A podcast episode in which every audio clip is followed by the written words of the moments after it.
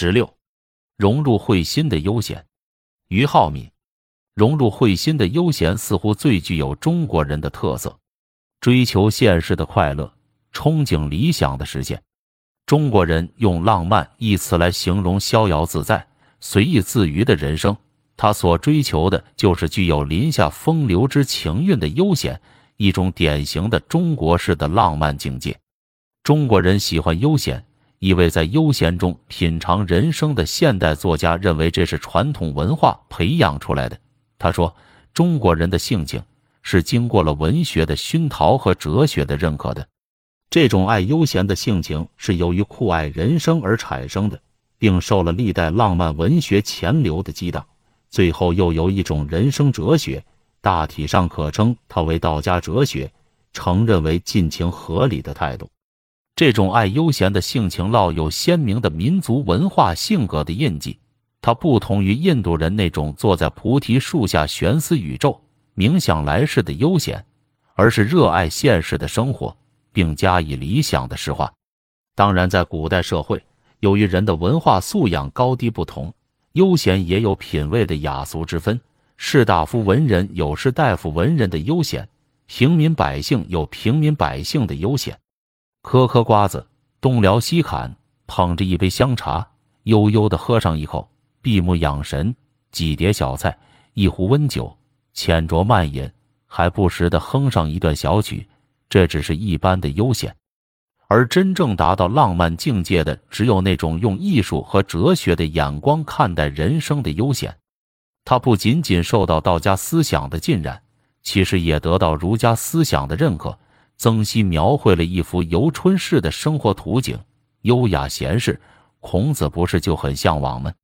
这是一种风雅的悠闲，他按照一定的人生理想诗化生活，一半是艺术的情，融入人的性灵；一半是哲理的趣，融入人的智慧。士大夫文人特别倾心于这种悠闲。名人洪应明编过一部很流行的书，名叫《菜根谭》。其中专辟闲事一门，再有许多这方面的连珠妙语，如昼闲人迹，听鼠声鸟语悠扬，不觉耳根尽彻；夜静天高，看一片云光舒卷，顿令眼界俱空。千载棋逢，无如好书良友，一生轻浮，只在晚明如烟。鸟语云光只是一般景物，读书品茶仅为平常消遣。然而。要是带着一颗充满情味和理趣的心去听、去看、去消遣，那悠扬之声、书卷之态，可以舒悦性灵，消除人世间的一切尘虑杂念；读书的一句，茶的清香，可以修养身心，享受人生真正美好的悠闲。这种悠闲融入了慧心，又融合于天地、心、生活、宇宙，浑然一体，是艺术的。也是哲学的，士大夫文人为了达到这种悠闲的境界，全方位的追求生活的艺术，风花雪月、山势林泉、琴棋书画、声色酒友，无一不讲究高雅的品味和韵致。清朝有个叫张潮的文人写过《幽梦影》一书，篇幅虽小，仅一卷，但论述启士大夫文人的生活艺术，却相当透彻。极富一种悠闲的情趣，下面不妨摘录几则来看看：楼上看山，城头看雪，灯前看月，舟中看霞，月下看美人，另有一番情境。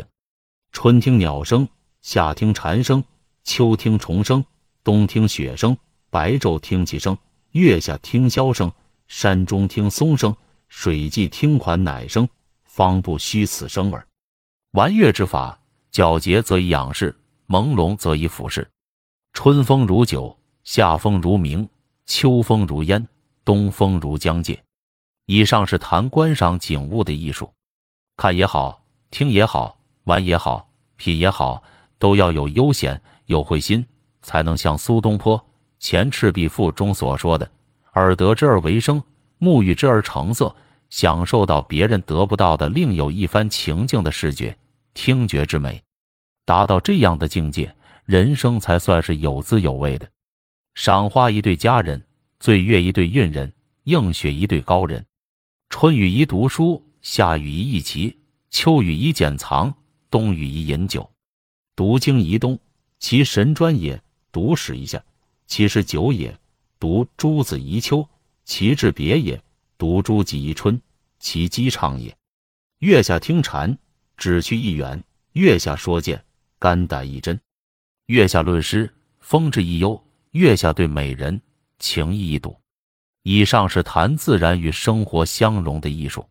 读书论诗，一起说剑，听禅访艺，饮酒谈情，都是悠闲的生活。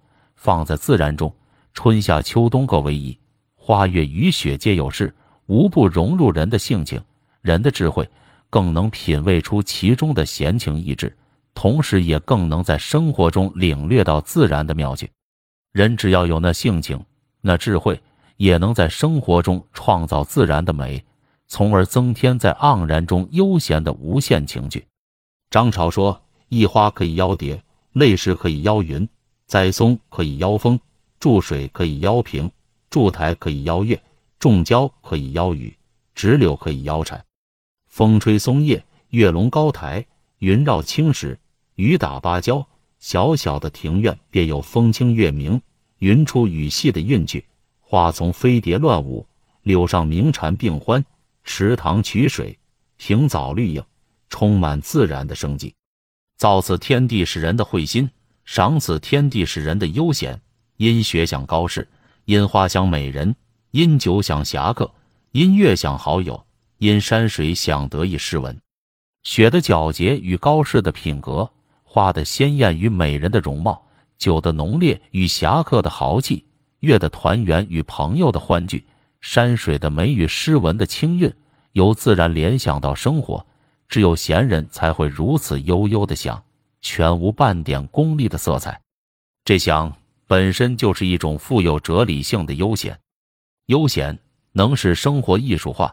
充满高雅的情趣，所以张潮认为这是人生最大的快乐。人莫乐于闲，非无所事事之谓也。闲则能读书，闲则能游名胜，闲则能交益友，闲则能饮酒，闲则能著书。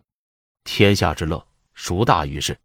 悠闲与饱食终日、无所事事的懒散不同，懒散是出于对生活的消极旁观。